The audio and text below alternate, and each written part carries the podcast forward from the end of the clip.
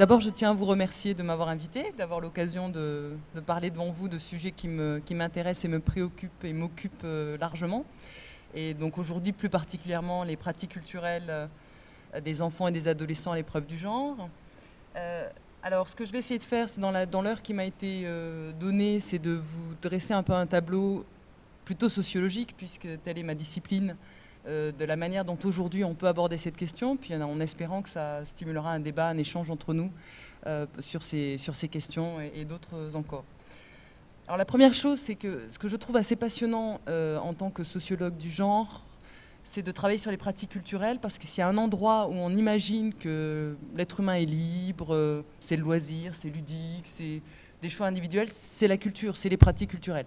Euh, le travail, l'emploi, la famille. On sait qu'il y a beaucoup de choses qui, structurent et qui organisent euh, cette chose-là depuis euh, de nombreuses années. Mais bon, les pratiques culturelles, et notamment dans, notre, dans nos sociétés contemporaines, apparaissent plutôt comme vraiment l'espace dans lequel va se jouer la liberté, l'individualisation. Et c'est bien ce que montrent les enquêtes d'ailleurs. C'est bien sur ce mode-là que sont vécues les pratiques culturelles. Et du coup, évidemment, pour le sociologue ou l'historienne ou euh, l'anthropologue qui a envie de se poser la question des pratiques et des manières dont les individus euh, opèrent, bah, c'est d'autant plus intéressant qu'on peut aller voir si, là encore, se jouent et se rejouent éventuellement des rapports sociaux, comme les rapports sociaux de sexe, euh, autrement nommés aujourd'hui le genre. Donc effectivement, les enquêtes statistiques menées par le ministère de la Culture, que je vais par moment mobiliser aujourd'hui, nous disent que non seulement les pratiques culturelles sont euh, dictées, entre guillemets, euh, très largement par des questions de genre, donc on n'a pas vraiment de surprise, euh, même si on, pourrait imaginer que là se passe plus d'individualisation et d'autonomisation, ben, finalement on retrouve à nouveau des pratiques culturelles genrées, donc je vais en décrire certaines réalités certaines composantes. Mais en plus, les dernières enquêtes euh, d'Olivier Donat, Sylvie Octobre, qui sont des spécialistes au ministère de la Culture, des pratiques culturelles, nous disent que ça, a plutôt tendance à se renforcer, notamment chez les enfants et les adolescents. Hein, donc quelque chose qui nous intéresse ici particulièrement parce que, justement, aujourd'hui, en 2015, on peut parler plutôt de renforcement euh, comparativement à 10 ans, 20 ans, 30 ans. Ces enquêtes euh, sont répétées de manière récurrente depuis 40-50 ans. On retrouve cette idée-là. Ce que nous disent aussi ces enquêtes statistiques, que je compléterai quand même par moments avec des enquêtes plus qualitatives, des, études plus précises sur certaines pratiques culturelles, c'est que somme toute, c'est quand même aussi le lieu de l'individualisation, du choix, parfois de la transgression. On est dans une société où on peut quand même faire des choix, et les pratiques culturelles en font partie. on a quand même des enfants, des adolescents qui bricolent, qui transgressent, qui font autrement. Donc du coup, ce que je vais essayer de faire euh, avec vous dans l'heure qui vient, c'est certes dans un premier temps, et je dirais même dans un deuxième temps, donc dans les deux premiers temps de cette euh, conférence, de parler plutôt de pratiques culturelles genrées des manières dont elles, euh, elles, sont genrées, mais comment ça se passe et quels sont les mécanismes qui les produisent. Et puis, dans un dernier temps, quand même, ouvrir la porte à euh, ce qu'on constate, qui est plutôt de l'ordre du bricolage, de la transgression. Avant de me lancer dans le contenu même, il y a quand même trois choses que j'aimerais définir même rapidement. La première chose, c'est parler d'enfants et d'adolescents dans un même moment. Ça va m'obliger à aller quand même euh, très vite et parfois de manière euh, un peu caricaturale. Entre un enfant de 6 ans et un enfant de, 18 ans, euh, beaucoup de choses ont évolué, se sont transformées. On l'a tous vécu, soit pour soi-même, soit parce qu'on a des adolescents à la maison où on en a eu. Euh, donc voilà, mais je vais être obligée d'aller très vite, euh, de manière évidemment à charge pour vous si ça vous intéresse, d'aller creuser dans les travaux euh, sur les enfants, et puis de 6 ans, 8 ans, 12 ans, les préadolescents, les adolescents. je pourrais pas évidemment, en une heure, je n'aurais pas le luxe de, creuser, d'approfondir, je simplifierai parfois le trait de ce fait. La deuxième chose, et c'est important, parce que ça fait l'objet d'énormes, de, de, grandes discussions parmi les personnes qui travaillent sur la culture, en tant que chercheurs en tout cas, c'est qu'on parlera des pratiques culturelles entendues au sens large. Donc, bon, quand on pense pratiques culturelles, on va se dire oui, aller dans un musée, euh, euh, écouter de la musique, lire des romans, aller au cinéma. Bon, c'est plutôt ce qu'on a pour habitude, aujourd'hui en tout cas, pour considérer comme des pratiques culturelles. Mais on va aussi, vous allez le voir dans les exemples, euh, parler de jeux vidéo, de regarder la télévision, de danser du hip-hop. Donc les pratiques culturelles aujourd'hui, elles sont plus ou moins légitimes dans nos esprits comme relevant de la culture, mais elles sont somme toute définies du fait tout simplement des pratiques et des manières dont les individus les vivent, comme des pratiques culturelles par les chercheurs et les chercheuses. Et donc je vais partager avec vous des résultats qui englobent euh, des pratiques qui peuvent aller de surfer sur Internet et faire ma petite euh, musique électronique euh, avec mes potes à aller dans un musée et en passant par danser du hip-hop dans la rue. Donc tout ça est entendu et englobé dans le mot pratique culturelle qui sera abordé ensemble. Et puis évidemment le genre, mais je ne vais peut-être pas trop rester dessus puisque c'est quand même l'objet de la... je suis la dernière conférence d'un cycle qui a reçu d'éminents et d'éminentes spécialistes sur le sujet. Mais bon, vraiment, on est dans l'idée que le genre est une catégorie d'analyse euh, qui nous permet de distinguer certes des filles et des garçons, mais aussi ou surtout euh, des manières dont sont construites ces filles et ces garçons et dont sont construits des espaces dits féminins et des espaces dits masculins. Donc évidemment, quand j'emploierai le mot masculin et féminin, à l'idée de naturaliser ce terme ou d'en faire une réalité euh, objective, on est bien dans l'idée d'une construction sociale qu'on va essayer ensemble de découvrir et de décortiquer. Donc, premier temps de, ce que je vais essayer de vous raconter aujourd'hui, euh, ce que j'appellerais la prégnance du genre dans les pratiques culturelles. Donc, chez les enfants comme chez les adolescents, mais si on travaillait aussi sur les adultes, on trouverait même, les mêmes résultats, les mêmes idées. Euh, donc on a des enquêtes statistiques qui portent euh, sur, depuis longtemps sur les, plus de 15 ans, donc dans lesquels on, distingue les 15-24 ans pour essayer de repérer des pratiques adolescentes et des pratiques de jeunes des on a des enquêtes statistiques plus récentes, donc toujours le ministère de la Culture, euh, menées notamment par Sylvie Octobre, sur les 6-14 ans. Donc l'ensemble de, ces enquêtes, analysées par Olivier Donat, Sylvie Octobre et, d'autres collègues, amènent à dire que finalement, on constate de très grandes différences entre les individus, puisque là on est sur des milliers de personnes interrogées, on va avoir des, personnes qui sont des consommateurs euh, ou des consommatrices exclusives de musique, d'autres qui ne regardent que la télé, d'autres qui ont des pratiques culturelles très légitimes, des pratiques artistiques amatrices. On a une grande variété de pratiques et même de profils. Euh, donc dans leurs résultats, ils nous décrivent des profils de type hein, euh, de pratiques, mais que les gens soient de très faibles pratiquants ou des, pratiquants exclusifs d'une ou deux pratiques, ou qu'ils soient à l'inverse des pratiquants plutôt éclectiques, voire très légitimistes, euh, des pratiques culturelles, on retrouve en permanence la prégnance du genre comme étant un élément important dans la structuration des goûts, des orientations et aussi des manières de faire. Donc, euh, si on prend l'étude statistique de Sylvie Octobre, je donne quelques, quelques idées générales qu'elle a, a tirées d'une enquête réalisée auprès de, de plus de 3000 enfants euh, et, des, parents de ces enfants. Euh, les, filles sont plutôt du côté de la lecture, plus souvent aussi assidues dans les bibliothèques. On va aussi trouver plus souvent pour les filles que les garçons du temps passé à écouter de la musique, de la radio et éventuellement avoir des activités artistiques amatrices. Même si c'est une pratique qui est plutôt minoritaire dans l'ensemble de la société, c'est du côté des filles qu'on va plutôt les trouver, hein, que ce soit faire de la musique, faire de la danse, etc les garçons vont plus souvent, hein, c'est vraiment comparativement à, les garçons vont plus souvent se trouver du côté du multimédia, les jeux vidéo, l'ordinateur. Euh, et dans cette enquête est également euh, envisagé le sport, donc les activités sportives où les garçons sont surreprésentés comparativement aux filles. Si on regarde du côté plutôt de, on commence à aller plus dans, la précision, on va se dire bon, on va comparer des filles et des garçons. Euh, imaginons ils font tous les deux de la musique ou toutes les deux de la musique. Bah, les filles vont plus souvent faire du piano, euh, de la flûte, des instruments qui sont dits féminins euh, dans nos sociétés contemporaines. Les garçons vont plutôt être du côté de la guitare, de la trompette. Donc on a à nouveau une spécialisation qui s'observe. Donc Catherine Monod qui a travaillé sur des jeunes adolescents, enfants et adolescents qui apprennent la musique dans le sud de la France constate vraiment des orientations très très très très euh, euh, euh, fortes dans les classes de musique où on peut n'avoir que des garçons, par exemple pour faire de la guitare ou à une ou deux exceptions près, que des filles, par exemple en flûte, à une ou deux exceptions près, etc., etc. Et on va retrouver la même chose sur je regarde des séries télé, mais les filles vont plutôt regarder des séries télé dites sentimentales, les garçons vont plutôt regarder des séries télé euh, action euh, avec des histoires de garçons, et, etc. Donc c'est des choses, euh, la danse. Les filles vont plutôt faire de la danse classique. Elles sont très très très nombreuses à faire de la danse classique dans les cours de danse, même si elles sont très minoritaires globalement à faire de la danse. les garçons vont plutôt être du côté de la danse hip-hop. Donc on retrouve en fait, activité par activité, cette, pratique par pratique, cette différenciation genrée qu'on trouve déjà au niveau de, des, grandes, des grandes catégories de pratiques culturelles. Dernière chose qui est intéressante là, c'est plus dans les questionnaires ou dans les appréciations euh, qualitatives ou dans les enquêtes qualitatives, c'est que euh, ces pratiques non, seulement sont plutôt pratiquées par des garçons ou des filles, mais en plus elles sont plutôt définies comme féminines ou masculines. Alors elles vont, être, définies comme féminines ou masculines dans le sens où on va leur associer des qualités féminines ou masculines. Par exemple, la danse aujourd'hui est associée à la grâce, à l'élégance, à la, et, pas finalement à la virtuosité et, ou à l'exploit musculaire. Ce que la danse pourtant est.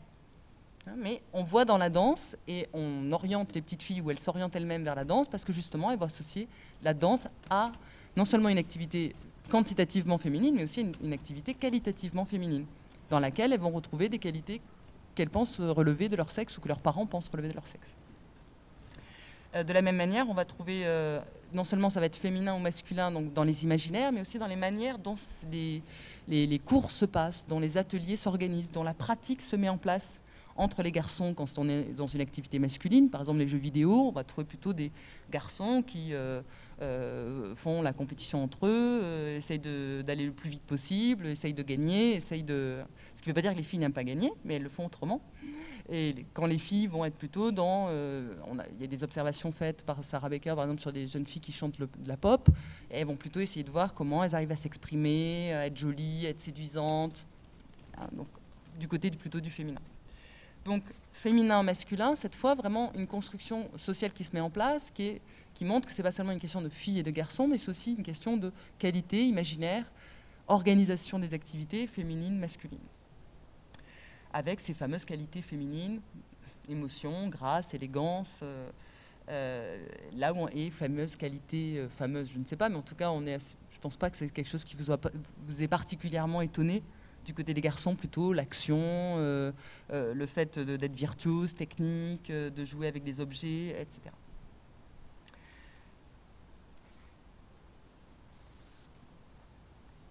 Je vais vous donner un petit exemple euh, qualitatif que je trouve très très intéressant pour montrer que ça peut aller très très loin dans la différenciation entre garçons et filles. Puisque là j'ai parlé donc d'activité, est-ce que je vais plutôt faire de la danse ou est-ce que je vais faire plutôt euh, des jeux vidéo, de la manière dont éventuellement je fais, je regarde une émission télé, est-ce qu'elle est plutôt sentimentale ou est-ce qu'elle est plutôt, euh, ou est-ce qu'elle est plutôt action?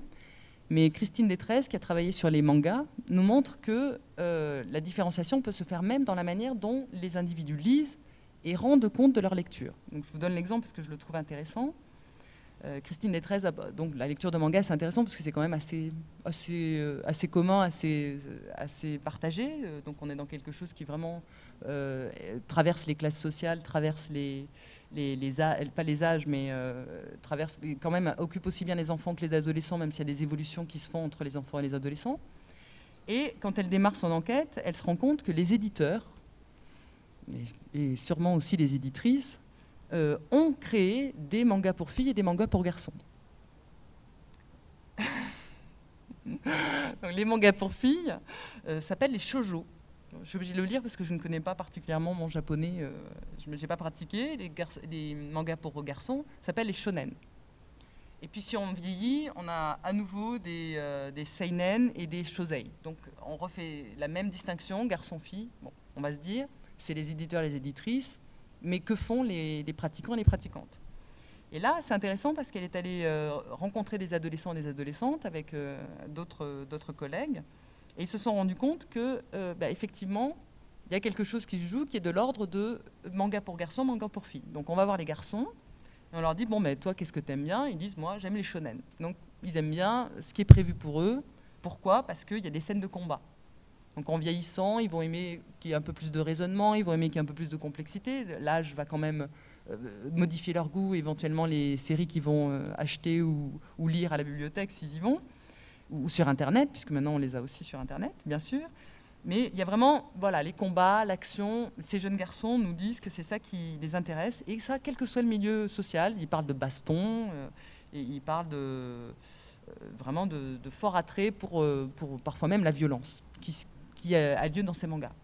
Et à l'opposé, ils rejettent deux types de mangas de manière très très forte. Les mangas pour filles, les fameux shoujo, où ils disent, en fait ça, vraiment, c'est des goûts de filles, c'est pas, c'est vraiment gnangnan, c'est pénible, ça m'intéresse pas. Donc ils les moquent, mais ils rejettent de manière encore plus forte les, les yaoi, qui sont des mangas en fait dans lesquels il y a des histoires homosexuelles. Pourquoi? Parce qu'en fait là, euh, c'est un tabou. Le shoujo, qui est un manga pour filles, on peut éventuellement le lire en disant bon, je l'ai lu parce que je m'ennuyais, ma sœur en avait, je l'ai lu. Le shoujo, on peut éventuellement te le dire, moi je suis un fan de manga, il faut que je connaisse tout. Je suis un garçon, je connais tout, je lis les shoujo, je lis les shoujo. On ne sait pas trop si ça les intéresse ou pas de regarder les shoujo, mais ils vont toujours dire qu'évidemment, c'est par euh, expertise ou parce qu'ils s'ennuient. En revanche, les yaoi, pas question de les regarder. Ça, c'est un truc, même si on est un expert, ou là on est en train de parler de garçons, même si euh, on, a envie, on ne s'y frotte pas d'une certaine manière. Euh, les garçons ne disent pas les lire. Que ce soit vrai ou pas, évidemment, on ne peut pas aller vérifier, mais ils vont même pas les lire en trouvant des excuses comme pour les shoujo. Ce qui est dit à ce moment-là, c'est qu'on a deux variations selon les âges qui se mettent en place, mais aussi selon la classe sociale. Dire que les garçons des classes moyennes ou des classes favorisées vont dire, hein, on est bien dans la parole, hein, dans la justification, euh, que bon, ils aiment bien les combats, mais il faut quand même qu'il y ait des stratégies. Et plus ils vieillissent, plus ça devient important qu'il y ait de la stratégie, qu'il y ait de la réflexion, en tout cas, tel que eux décrivent leur manga. Là où, euh, du coup, ils disent, mais il y, a des personnages qui sont très intelligents, du coup, ils ne sont pas musclés, c'est bien ça. donc le fait qu'il n'y ait pas nécessairement des muscles, de l'action euh, brutale, euh, de la violence.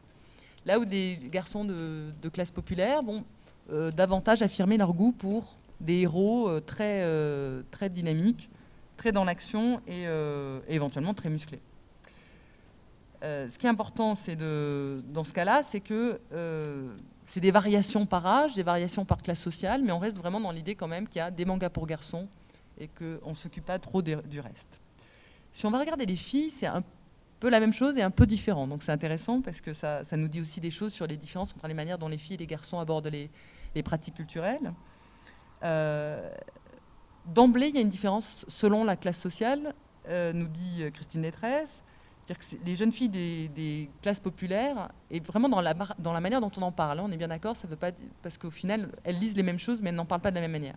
Donc les filles des classes populaires disent, moi je lis des shoujo, donc les mangas pour filles, plus sentimentaux, euh, avec des histoires d'amour, et disent qu'elles euh, plongent dans l'histoire, et c'est génial, et c'est ça qu'elles adorent dans ces histoires-là. Les jeunes filles de classe euh, moyenne, classe moyenne supérieure vont plutôt dire Oh, moi j'aime pas trop quand même, c'est un truc de fille, c'est un peu gnangnan. Mais quand on leur demande si elles en ont lu, elles se disent oui, oui, mais euh, je m'ennuyais ou euh, je les ai lus, puis après ça m'a fatiguée. Donc elles les lisent, mais avec un peu de distance euh, méprisante, en disant quand même que c'est un truc un peu gnangnan. voilà. Donc elles vont lire de la même manière, mais déjà, c'est l'intérêt de l'enquête qualitative, elles vont pas tout à fait justifier leur, leur rapport au manga de la même manière.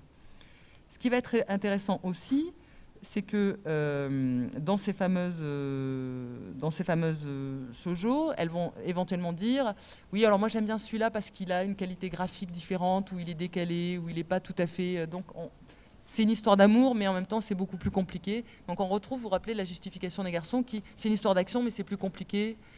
Mais au final, on est quand même resté dans, sa, dans, sa, dans, son, dans son genre social.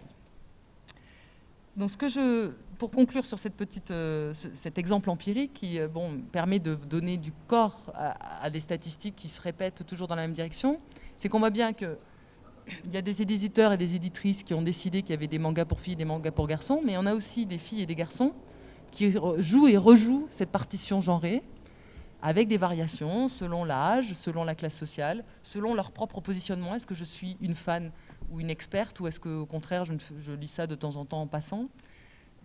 Mais somme toute, on reste bien dans une partition genrée euh, très très fine et très, euh, très, très récurrente. Alors maintenant que j'ai un petit peu exprimé, euh, donc je pourrais vous donner d'autres exemples sur d'autres pratiques culturelles, mais je préfère, et on trouvera à nouveau des exemples, essayer de comprendre dans un deuxième temps de cette conférence, qu'est-ce qui fait qu'on a dans une société qui sommes toute ouverte, où tout, tout est possible, et nos enfants et nos adolescents sommes tous accès à travers notamment Internet, la télévision, à des dizaines et des dizaines de modèles et de possibilités. Donc qu'est-ce qui fait qu'on se retrouve dans une partition aussi sexuée et évidente je ne pense pas vous avoir étonné jusqu'à présent, et qui ressemble finalement à ce qu'on imaginerait à partir de ce qui se passe autour de nous. Donc là, je vais vous parler de ce que nous, sociologues, appelons les instances de socialisation.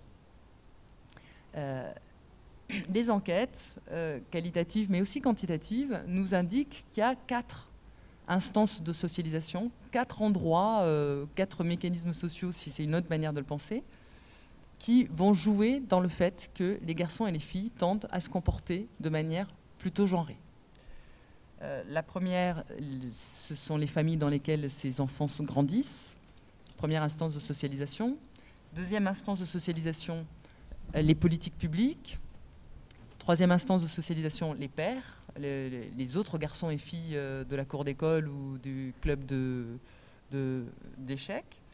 Et puis les, les manuels, les, médias qui nous donnent des représentations toutes prêtes euh, à travers justement tous ces moments qu'on va passer devant la télé ou, euh, devant un jeu vidéo ou en train de lire un manuel à l'école ou des histoires d'enfants, etc.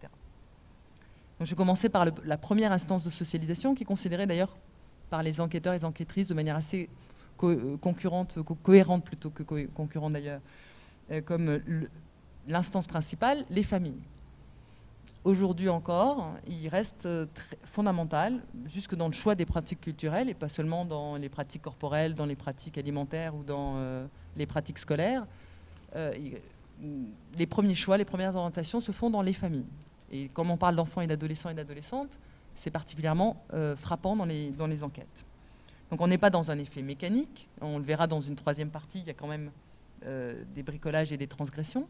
Mais on est somme toute dans, euh, dans, des familles qui jouent un rôle assez important euh, dans, euh, dans la capacité à orienter les goûts des jeunes enfants et adolescents qui vivent sous leur toit. Et cela même quand on parle de familles recomposées ou de, ou de familles monoparentales, etc. Alors, Qu'est-ce que les enquêtes nous montrent là-dessus, notamment les enquêtes qualitatives C'est qu'évidemment, la première action des familles, ça va se jouer de manière un peu directe, explicite, dans le choix des activités ou des pratiques. Hein, le fait d'offrir ou non euh, un ordinateur, évidemment, va jouer. Le fait d'inscrire ou pas l'enfant euh, dans une école de musique, le fait de l'amener ou pas euh, voir des spectacles pour enfants, le fait d'avoir certains livres à la maison plutôt que d'autres. Tout ça va jouer dans l'orientation que va vivre euh, l'enfant ou l'adolescent euh, ou l'adolescente de manière un petit peu évidente. Mais ce que montrent encore les enquêtes, c'est que ça s'arrête évidemment pas là. Il y a aussi le fait d'accompagner ou non. Est-ce que je vais plutôt trouver que cette, activité est bien, adaptée, conforme et me, me plaît, donc je la, je la soutiens, j'amène l'enfant ou euh, notamment dans les premiers temps de, ces années, mais éventuellement je finance euh, l'adolescent, puisqu'on est plus là dans des questions de financement, euh, voire je, lui donne les moyens de, réaliser sa pratique. Mais est-ce que je vais aussi avoir quelque chose qui est plutôt de l'ordre du rejet ou plutôt de l'ordre de l'admiration? On se, on se, rend compte que bah, oui, les enfants et les adolescents, même, même s'ils commencent à s'autonomiser par rapport au regard des parents, restent très tributaires de la manière dont les parents réagissent ou non à leurs activités, à leurs pratiques. Euh, et donc on a des enquêtes comme ça, par exemple euh, Joël Lallier qui a travaillé sur euh, l'Opéra de Paris et notamment l'école de danse de l'Opéra de Paris montre comment bah, les filles et les garçons qui se retrouvent à l'école de l'Opéra de Paris ont eu des parents particulièrement intéressés, si ce n'est dans les premiers temps, mais assez rapidement par le fait d'accompagner et de, et de, donner un sens à cette danse qui n'est pas nécessairement dans une pratique familiale, pour certains oui, pour certains, oui, certains non, non mais surtout qui, euh, qui va prendre un sens, une couleur un intérêt, et qui va jouer dans euh, l'orientation, plus souvent pour les filles que pour les garçons d'ailleurs. Et on a comme ça un ensemble de, choses. Donc on est vraiment dans ce que la sociologie euh, bourdieusienne nous a appris, hein, l'idée de, reproduction sexuée cette fois, et non pas sociale, mais finalement selon des mêmes mécanismes d'intériorisation, de, certaines manières de faire, de certaines pratiques. Mais tout ne se joue pas dans les familles. On a aussi, c'est une deuxième instance de socialisation dont je voulais vous parler ce soir, euh, ce que j'ai nommé l'encadrement institutionnel des pratiques. On est quand même à l'ère de la démocratisation de la culture, euh, qui a pris. Euh, donc aujourd'hui, on a beaucoup de choses qui se passent pour ce qui est en tout cas de la, de la, découverte des pratiques culturelles, éventuellement de leur réalité, dans les écoles, certes, mais aussi dans des lieux, les maisons de la culture, les ateliers. donc les enfants et les adolescents ont accès à des pratiques qui n'étaient pas nécessairement des pratiques présentes dans leur famille. Euh, la rédaction, faire des poèmes sur une année ou euh, aller voir des, concerts, aller euh, écouter des pièces de théâtre, faire des arts du cirque, etc. Or, les enquêtes qui sont réalisées auprès, par exemple, des enseignants et des enseignantes ou auprès des, de ces maisons de la culture, de ces ateliers, nous montrent que sans volonté explicite, voire même euh, en ayant une volonté contraire, en ayant l'idée qu'on démocratise, que tout le monde est à égalité, que les garçons et les filles ont le même accès, euh, que toutes les classes sociales doivent être euh, accueillies, donc il n'y a aucune volonté de discriminer ou de, ou de recréer des différences entre filles et garçons dans le cas présent, bah, le plus souvent se rejoue là aussi une partition sexuée dans la manière dont les lieux sont construits, dont les, enfants sont accompagnés. Je vais vous donner un nouvel exemple empirique. Là, on va aller du côté du cirque, des arts circassiens. Marie-Carmen Garcia a fait une étude sur l'enseignement des arts circassiens dans, euh, un lycée installé dans, une cité de la, de urbaine pardon, de, son, de son lieu de travail à l'époque.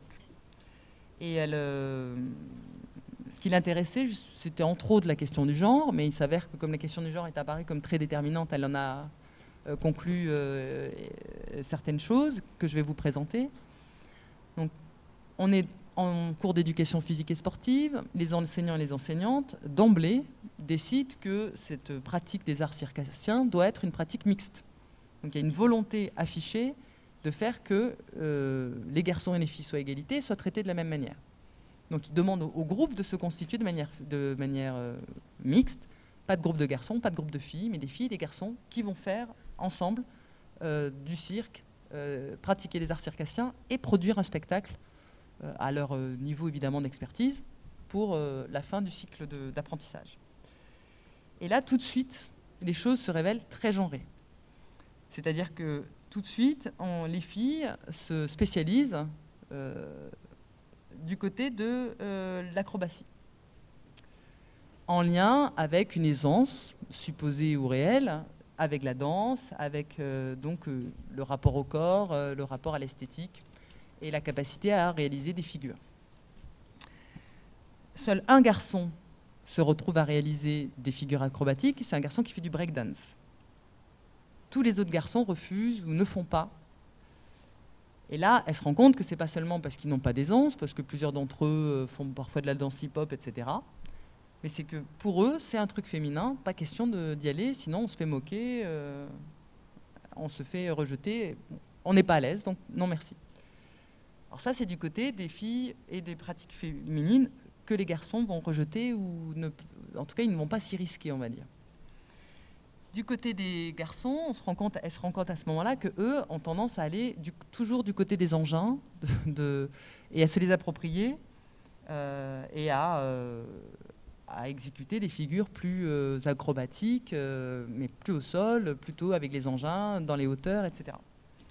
Et là, ce qu'elle constate, c'est que c'est à nouveau un, un double effet. C'est-à-dire, certes, les garçons sont plus à l'aise parce que euh, dehors, ils sont, ça leur arrive de s'amuser sur leur bécane ou de, ou de justement de jouer avec, avec l'espace, la hauteur, etc. Donc, on va dire une aisance qui, a été, qui est liée à leur socialisation passée.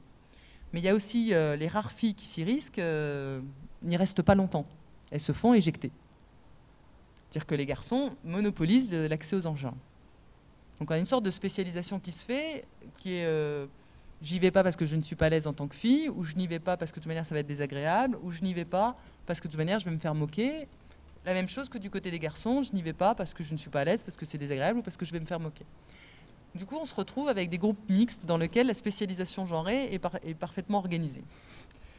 Et là, elle se dit, bon, bah, les professeurs vont intervenir à nouveau. Ils vont euh, dire, bah, les filles doivent avoir accès aux engins la moitié du temps, les garçons doivent faire des, acrobaties euh, la moitié du temps. On va... Ils ne font rien. Et non seulement ils ne font rien, mais en plus ils se mettent à euh, être particulièrement à l'écoute des exploits des garçons, et particulièrement peu à l'écoute des figures acrobatiques des jeunes filles. Et ça se fait de manière euh, apparemment simple. Les garçons, les filles ne s'en plaignent pas et les enseignants euh, sont très contents de leur action. Donc elle fait des entretiens. Et quand elle discute avec les profs, en fait, elle se rend compte que euh, bah, pour eux, en fait, il n'y a pas de problème, en fait. C'est évident que les filles et les garçons sont égaux et sont égales. Mais dans la complémentarité. Donc, les filles euh, bah, sont plus à l'aise avec la danse, donc on les laisse faire là où elles sont à l'aise, pas la peine de les brusquer. Les garçons sont plus à l'aise dans la technique, pas la peine d'aller se battre. Euh. et, sauf que, nous dit Marie-Carmen Garcia, au moment du spectacle de fin d'année, euh, fin d'année et de fin de cours, je ne sais pas trop comment ça se passait très concrètement, bah, ce qui est valorisé, évidemment, c'est plutôt la prouesse, la virtuosité, que l'acrobatie et le geste élégant. Donc, on, nous dit Marie-Carmen Garcia, c'est non seulement une différence entre garçons et filles, mais c'est aussi une différence hiérarchisée, ce qui est assez courant pour euh, ceux et celles d'entre vous qui ont déjà lu des choses sur le genre, où c'est pas seulement une question de masculin-féminin, mais c'est aussi une question de masculin qui est situé comme de valeur supérieure au féminin. Donc là, on voit l'encadrement institutionnel, bah, dont là j'ai donné un exemple très concret qui est sur euh, des enseignements, mais ça peut être euh, la manière dont tout simplement un cours est organisé. donc, par exemple, Joël Lallier, qui a travaillé sur euh, l'école de danse euh, avant même de rentrer à l'Opéra de Paris, montre comment des garçons, euh, quand ils arrivent dans un cours de danse, sont très valorisés puisqu'ils sont tout seuls et qu'on trouve que c'est très bien qu'ils soient là. Et en même temps, eux se trouvent très décalés parce qu'ils vivent dans un univers féminin, avec un fonctionnement féminin, des sociabilités féminines. Et il y a un décalage qui peut leur être difficile à, vivre et à assumer dans le temps. Donc ça peut être l'organisation même de l'activité, la manière dont les, gens interagissent entre eux, qui donne un sentiment qu'on est dans un univers féminin ou dans un univers masculin. Au-delà même des imaginaires, évidemment, associés à, la pratique euh, concernée. Donc, euh, on a des travaux sur les bibliothèques, construits en un univers féminin de manière euh, par les individus et pas par la bibliothèque elle-même, évidemment. Hein, les livres n'ont pas de sexe. Mais la manière dont euh, l'espace est, travaillé ou non par les individus. Donc là, c'était un travail de, de Mariangela Rozzelli qui montrait très bien comment, quand on rentre dans une bibliothèque, on ressent un univers féminin et les garçons ressentent un univers féminin dans la manière dont les interactions se jouent, les relations, les, le mouvement, en dehors de toute volonté évidemment de, créer un univers qui serait plus féminin que masculin ou inversement. Donc ça, c'est notre deuxième instance de socialisation. la troisième instance de socialisation, et qui va également dans le sens plutôt d'aider à la reproduction euh, d'une partition genrée entre les garçons et les filles dans les pratiques culturelles, c'est euh, les relations entre les pères.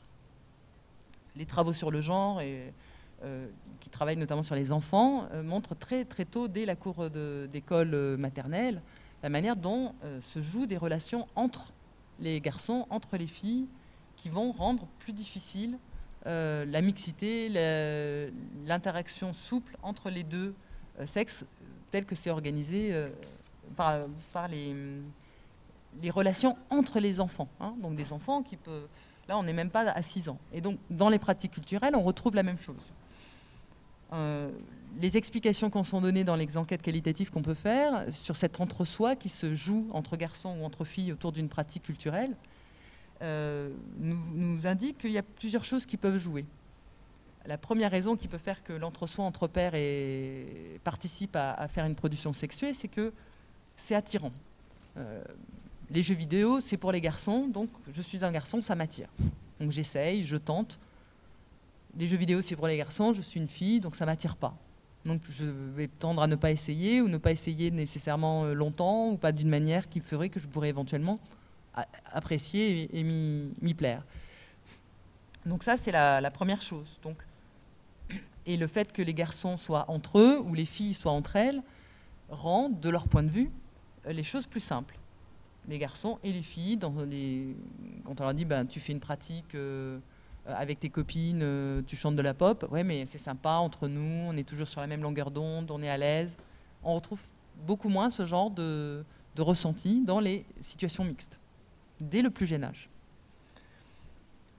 Une autre chose qui apparaît dans nos enquêtes, c'est qu'il ne se joue pas seulement le fait que c'est sympa, c'est plaisant, c'est simple, c'est facile. Euh, ça m'attire parce que ça ressemble à quelque chose qui est plutôt euh, proche de ce que je suis censé aimer, puisque c'est mon sexe.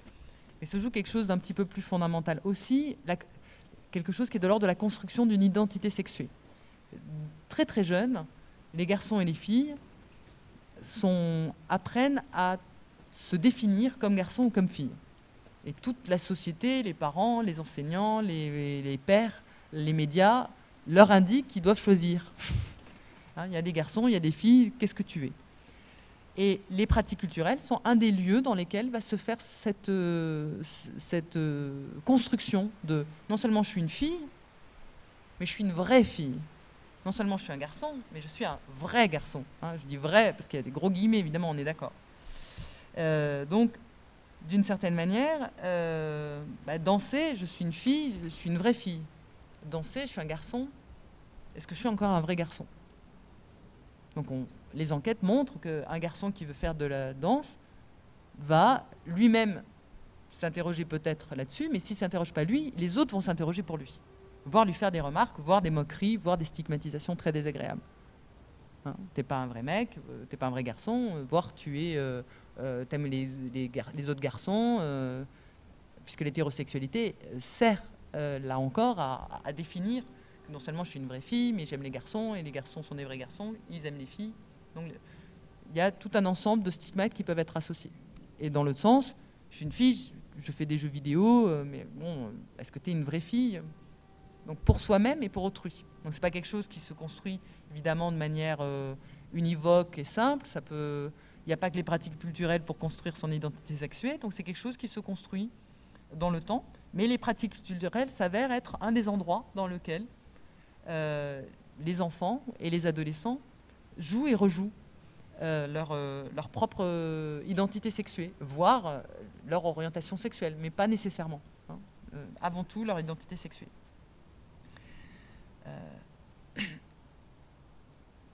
la dernière chose qui semble jouer dans le fait que je vais euh, aller dans un sens ou dans l'autre, c'est que je peux éventuellement n'avoir aucun, aucun doute sur le fait que je suis une vraie fille et que je joue aux jeux vidéo. C'est quelque chose, on verra plus loin pourquoi, qui ne m'interroge pas. Mais je sais que les autres, eux ou elles, vont avoir des doutes et que ça va me créer des problèmes. Et donc je peux décider tout simplement de me désengager ou de, euh, de faire moins ou de faire moins, de manière moins visible ces activités qui instaureraient un doute. Donc Dominique Pasquier, qui a travaillé sur les pratiques euh, culturelles adolescentes et plus largement sur euh, les, relations entre adolescents, dans une de ses enquêtes, parle de la tyrannie de la majorité. Ça ne veut pas dire que nécessairement j'ai intériorisé l'idée que ça va me définir comme un garçon ou comme une fille. Je n'ai pas nécessairement euh, plus de facilité à être avec que des garçons ou que des filles. Rappelez-vous, c'était les deux premières raisons qui peuvent faire que l'entre-soi et les pères peuvent exercer une pression euh, volontaire ou involontaire sur mes choix, mais je, sais que je vais avoir des problèmes ou des difficultés. Et que finalement, c'est aussi simple si je vais plutôt dans le mouvement dans les choix genrés euh, qui sont, conformes à mon sexe. Donc on, peut avoir toutes ces choses qui se passent et qui peuvent jouer dans le fait qu'on se retrouve à pratiquer euh, quelque chose qui relève plus de son sexe officiel et socialement construit que du sexe opposé. Dernière, euh, dernière instance de socialisation, les représentations sexuées diffusées dès l'enfance. Donc, euh, si vous vous rappelez, en fait, c'était l'idée que dès, la naissance, euh, on a des jouets, on, nous lit des histoires, et puis après, on en lit tout seul ou toute seule. Et puis, on, on, regarde la télé, on va au cinéma. Qu'on le veuille ou non, on est baigné de représentations de ce qu'est un homme, une femme. Alors, on a multiplié les représentations, mais somme toute, toutes les études de manuels, de, films euh, Disney, de, pour ne pas le nommer, etc., etc., nous montrent quand même que là-dessus, euh, la variété n'est pas si grande et que les stéréotypes sont très nombreux. et ils vont jouer dans ce que je vais considérer comme étant une pratique plus féminine ou plus masculine et relevant plus de mon sexe ou du sexe opposé. Et on a des enquêtes qui nous montrent que ça influence la manière dont les jeunes filles ou les jeunes garçons vont répondre sans le savoir en fait, à la possibilité qu'une euh, pratique culturelle relève de leur, euh, euh, domaine. on a eu une enquête qui a été faite par Claire Pilouzeau et Christine Etrez sur la culture scientifique. J'aime bien parce que c'est vraiment, voilà, on va à la frontière de ce qui pourrait être de l'ordre des pratiques culturelles. Et elles se sont intéressées à ces jeunes garçons et jeunes filles qui visitaient une, expo sur la science, les grands scientifiques. Et en les interrogeant, les jeunes filles comme les jeunes garçons, elles ont constaté que euh, bah, les jeunes garçons, euh, notamment des classes moyennes, classes moyennes supérieures, considéraient que l'univers scientifique euh, était potentiellement un univers scientifique qui leur appartenait. Et que les jeunes filles, quelle que soit leur classe sociale, considéraient que c'est un univers qui ne leur appartenait pas, ou alors éventuellement, pour deux ou trois d'entre elles, du côté de la biologie. ou de la chimie. Enfin, il y a des, des activités scientifiques très spécifiques. Et quand elles ont relié ça à leur lecture, elles se sont rendues compte que les garçons avaient plus souvent, voire très souvent, accès à des. Euh, pouvaient avoir accès, parce que tous n'y avaient pas accès, dès l'enfance, à des, magazines, euh, images doc et autres qui les sensibilisent à la culture scientifique, les filles non. Et puis que quand on visitait le musée, il n'y avait que des hommes qui étaient représentés, et que là, les seules voix féminines, il y en avait très peu, c'était plutôt pour indiquer euh, des données secondaires. Donc voilà, on a une culture scientifique qui s'est organisée comme euh, étant incarnée par des hommes, euh, qui est présentée comme telle dans les manuels, dans les expos, euh, dans les vies quotidiennes, dans les familles.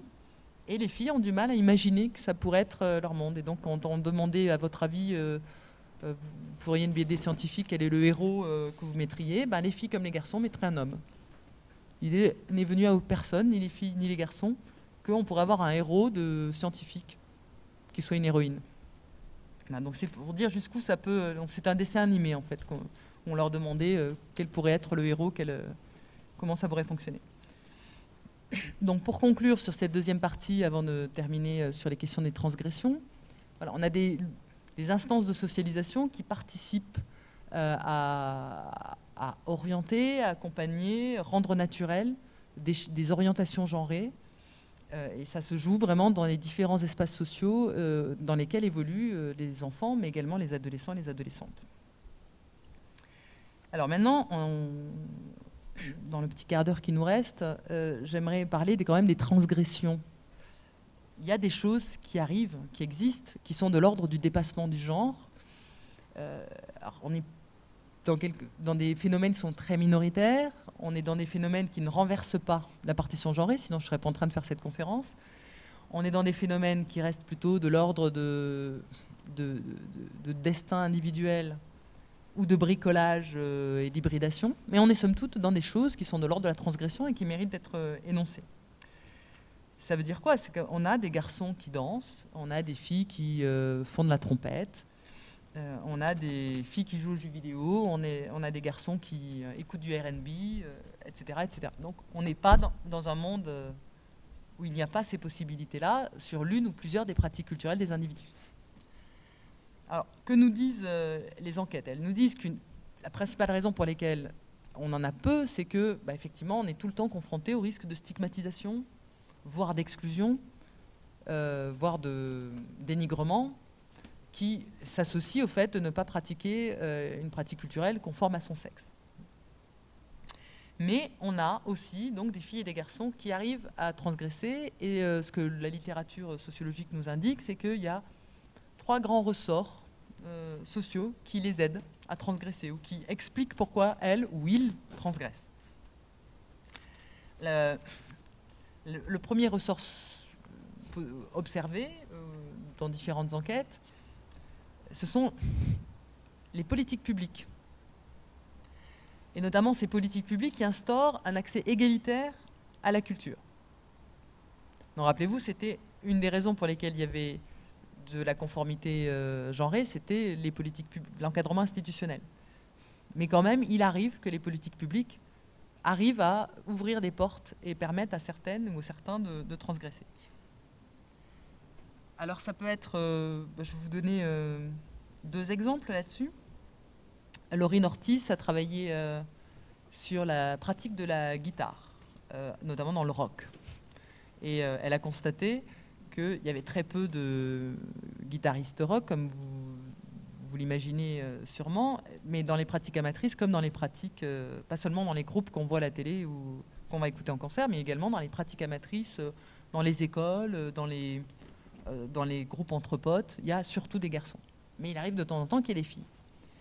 Et elle s'est rendue compte, que, à travers son enquête, qu'une bonne partie de ces filles avaient pu accéder à la pratique de la guitare et la continuer parce qu'il y avait des écoles de musique actuelle qui s'étaient mises en place sur le territoire. Et ces écoles de musique actuelle, bah, c'est des groupes qui sont euh, organisés, c'est des ateliers, c'est des studios dans lesquels ces jeunes filles, qui n'avaient pas accès au groupe de potes, sauf en tant que groupies, euh, bah, pouvaient aller faire de la musique euh, et s'éclater, éventuellement euh, développer leur niveau, quitte éventuellement parfois arriver à revenir dans un groupe de garçons. Donc là, on voit bien, a, ça n'a pas été fait pour que les filles et les garçons aient une pratique équivalente de la guitare et du rock. Les écoles de musique actuelles restent majoritairement fréquentées par des jeunes garçons. Mais somme toute, ces jeunes filles qui font de la guitare, rock, bah, il y avait eu accès euh, grâce à, ces écoles qui ont été créées pour démocratiser la, culture.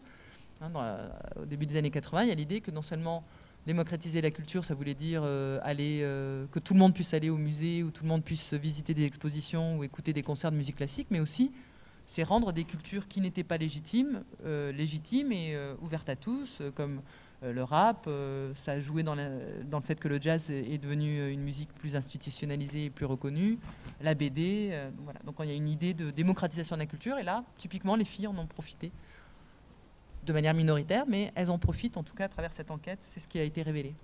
Le même constat a été fait par Sylvia Faure qui a travaillé sur la danse hip-hop. Elle a montré comment il y a eu des politiques publiques qui n'avaient pas du tout pour idée qu'il y ait des filles qui se mettent au hip-hop, mais qui avaient pour idée cette fois plutôt que euh, ça serait bien de faire des maisons de la culture et des endroits dans des ateliers, des studios dans lesquels les jeunes euh, garçons qui étaient considérés comme euh, insuffisamment occupés et pouvant potentiellement faire des, créer des difficultés sur les quartiers, bah, ça serait bien de, créer des lieux et de donner des moyens à ces jeunes pour, pour faire de la danse hip-hop et, et d'autres pratiques culturelles qu'ils affectionnaient. Et elle s'est rendue compte, dans, le cadre d'une enquête qui a été menée sur, ces, pratiques hip-hop, euh, en partie euh, aidées par les politiques publiques, que ça a permis à des jeunes filles d'aller pratiquer la danse hip-hop qu'elles ne pouvaient pas pratiquer dans la rue, euh, sous peine d'être exclues, stigmatisées, dénigrées.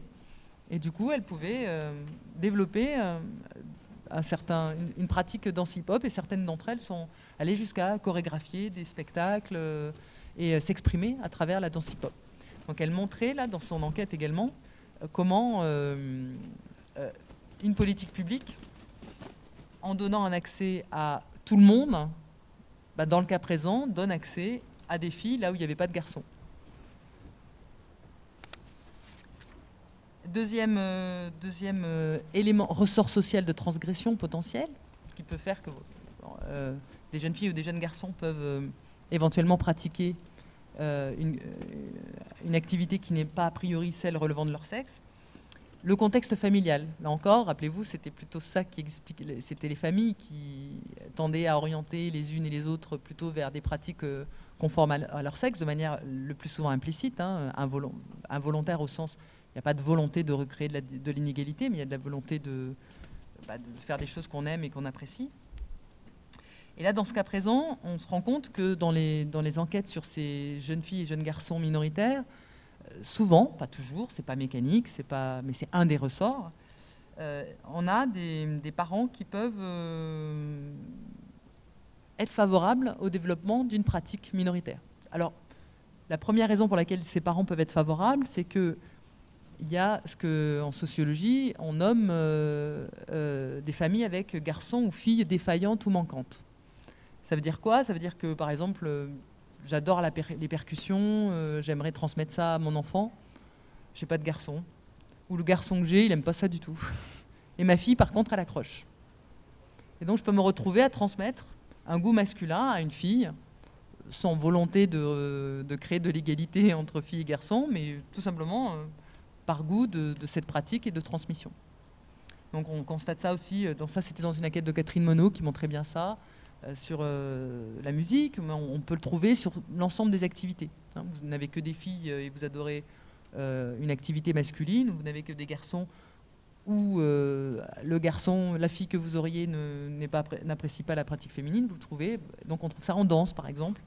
Euh, on peut avoir le cas d'une mère qui adore la danse et qui va transmettre à son fils ce goût parce qu'il accroche et euh, c'est pas nécessairement évident au démarrage, mais ça passe bien. Ça peut être aussi lié à une idéologie plus générale dans la famille qui est de dire il y a des familles aujourd'hui qui sur fond de, de lutte euh, passée ou d'idéologie partagée, euh, essayent de faire que leurs enfants aient le choix. Euh, et, ne, tentent pas nécessairement d'aller vers une, pratique conforme à leur sexe. Donc dans, ces deux types de configurations, on va trouver des enfants qui parfois développent des pratiques minoritaires de manière plutôt contraire, qui peuvent être contraires à leur, sexe avec des grands guillemets évidemment, puisque c'est le sexe social et pas le sexe réel. Et puis, je vais terminer avec ce dernier ressort social. C'est très bien de dire que ces enfants euh, ont eu des lieux dans lesquels ils ont pu exercer cette nouvelle euh, pratique euh, qui leur était a priori fermée, où ils ont eu des parents qui ont été plus ouverts ou plus, plus, qui ont donné plus de possibles, plus de possibilités d'exercice à leurs enfants. Mais il faut aussi que les enfants euh, ou les adolescents et les adolescentes trouvent un moyen de, de, traverser les stigmates et de traverser les rejets et les dénigrements auxquels ils ou elles sont confrontés de fait. Euh, du simple fait d'une pratique euh, contraire à, leur, sexe. et donc là, on trouve deux types de stratégies. et chez les enfants et les adolescents, c'est plutôt la première qui, pour l'instant, a été. Il n'y a pas des dizaines de, travaux, hein, mais c'est plutôt la première qui a été révélée, mais je, vais quand même parler de la deuxième. Donc la première, euh, euh, idée, c'est de masquer la transgression.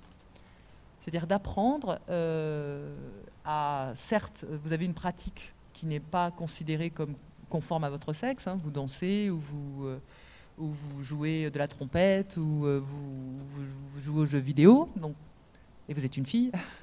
Donc dans ces cas-là, ce n'est pas nécessairement conforme à votre sexe. Mais vous allez trouver des moyens de faire que les pères ne vont plus y penser, ou ne plus s'en préoccuper, ou ne plus être gênés par votre comportement atypique. Catherine Monod montre comment, par exemple, euh, dans l'étude qu'elle a faite sur les jeunes filles et jeunes garçons qui apprennent un instrument, les jeunes filles qui euh, jouent de la trompette, instrument très masculin, avaient une manière très, euh, très bricolée de, gérer cette affaire-là. C'est-à-dire que quand elles jouaient, elles jouaient dans des fanfares, par exemple, elles étaient plutôt, elles tentaient au maximum de faire disparaître physiquement, évidemment, extérieurement, leur sexe. C'est-à-dire qu'elles s'habillaient comme les garçons, elles marchaient comme les garçons, elles jouaient comme les garçons, elles se maquillaient peu.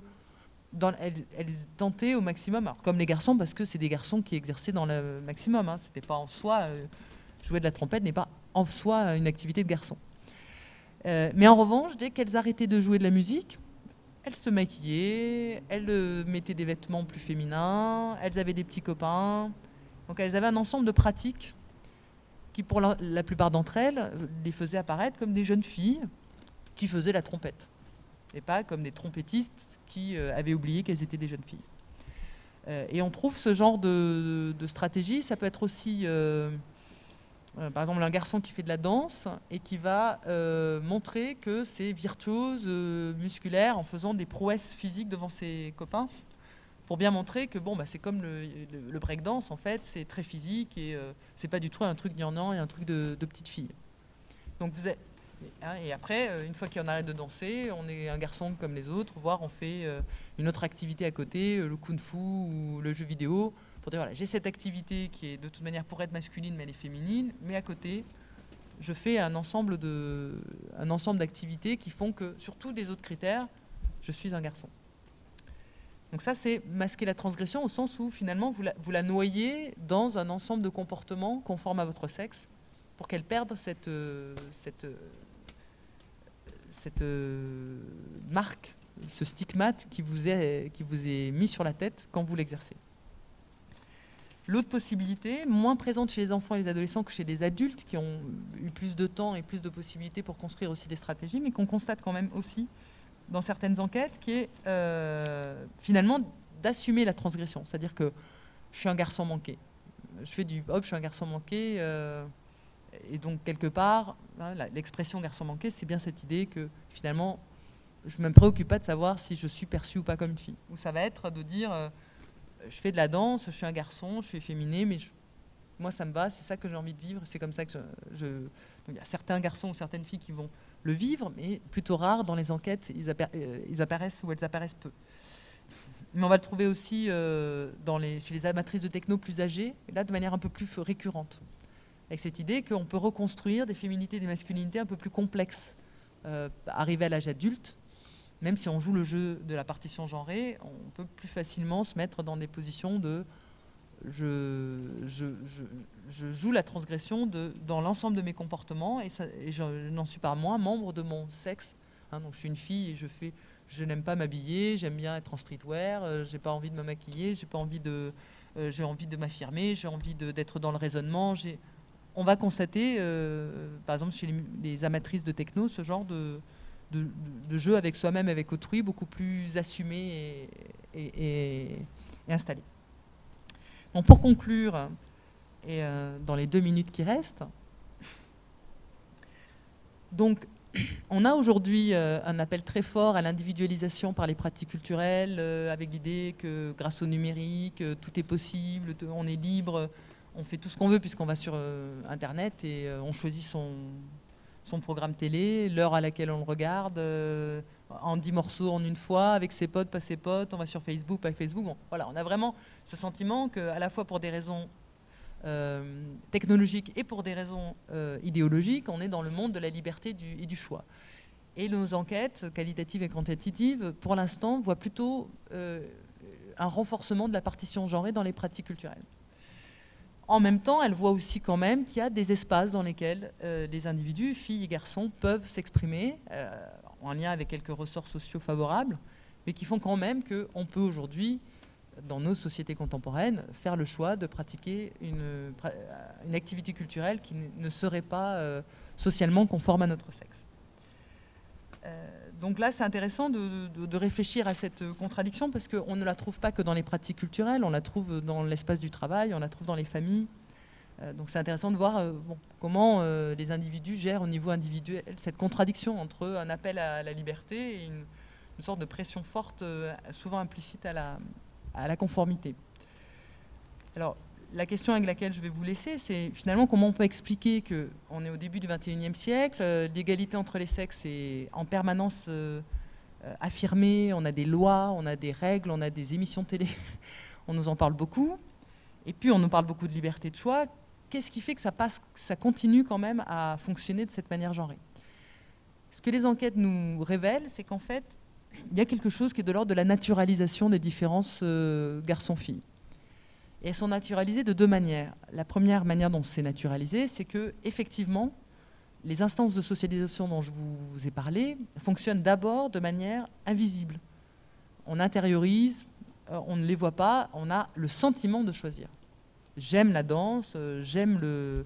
Et si j'aimais le hip-hop, j'en ferais, il n'y a pas de problème. Juste, j'aime pas ça. Donc on, vit nos propres choix dès l'enfance à l'adolescence comme des choix euh, autonomes, euh, en dehors de toute pression sociale, parce que ces instances de socialisation fonctionnent de manière très éclatée et très peu visible. Et l'autre raison qui apparaît, je vous l'ai dit quelque part, je vous déjà présenté quand j'ai parlé du travail de Marie-Carmen Garcia sur les arts circassiens, c'est que quand on parle avec les individus concernés, les parents, les enseignants, on a aujourd'hui l'idée que oui, on est égaux, mais on est différents. On est complémentaires. Et cette idéologie de la complémentarité tend, c'est une nouvelle manière de naturaliser les différences entre garçons et filles. Ce n'est pas une question d'éducation, ce n'est pas une question de, euh, de transmission, c'est une question de biologie, c'est une question de, de nature. C'est une question de différence fondamentale euh, va pas nécessairement, sur laquelle on ne va pas nécessairement élaborer pendant des heures euh, lors d'un entretien ou d'un échange, mais sur lequel on a une conviction profonde, qu'on n'aurait pas tout à fait les mêmes fonctionnements, et ça, ça expliquerait qu'on serait pas tout à fait orientés de la même manière dans nos choix et dans nos goûts. Merci.